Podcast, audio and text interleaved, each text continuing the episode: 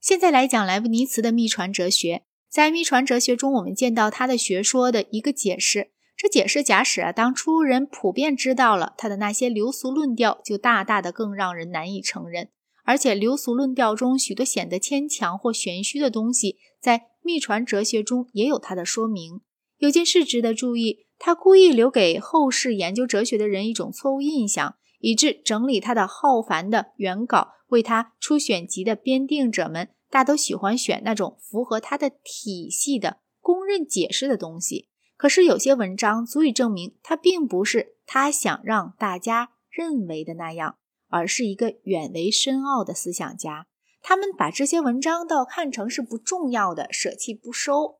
为了解莱布尼茨的秘传学说，我们必须依据的原稿，大部分由路易·古对拉编成了两部文集，最早在一千九百零一年或一千九百零三年出版。有一篇文稿，莱布尼茨在他的开头甚至冠以如下的暗语：“这里我有了极大的进步。”但是尽管如此，在莱布尼茨死后将近两个世纪中间，没有一个编定者认为这篇稿子值得复印。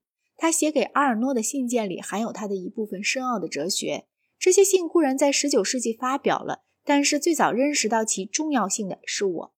阿尔诺对待这些信的态度让人沮丧。他在信中写道：“在这些思想中，我发现极多令我吃惊的东西。如果我料得不错，这种东西几乎所有的人都会感觉荒谬之至。”所以我真不懂，明明全世界人都要排斥的一个作品，要它能有什么作用？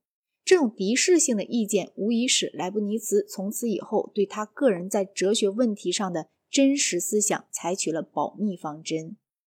实体概念在笛卡尔、斯宾诺莎和莱布尼茨的哲学中是基本的概念，它是从主语和谓语这个逻辑范畴退化出来的。有些单词能当主语，也能当谓语。例如，我们能够说。天空呈蓝色，和蓝色是一种颜色。另外，有些单词固有名称是其中最明显的实例，绝不能做谓语，只能充作主语或一个关系的各个项之一。这种单词据认为是指实体。实体不仅具有这个逻辑特性，此外，它只要不被神的全能所毁灭，恒常存在。一切真命题或者是一般命题，像。人皆有死，在这种情况下，它陈述一个谓语蕴含了另一个谓语，或者是个别命题，像苏格拉底有死，在这种情况中，谓语包含在主语里面，谓语所表示的性质是主语所表示的实体的概念的一部分。发生在苏格拉底身上的任何一件事，都能用一个以苏格拉底做主语。以叙述这事情的词语做谓语的语句来断言，这些谓语总起来构成了苏格拉底这个概念。所有这些谓语按下述意义来讲，必然的属于苏格拉底。对某一实体，如果这些谓语不能够真的断言，这实体就不是苏格拉底，而是其他人。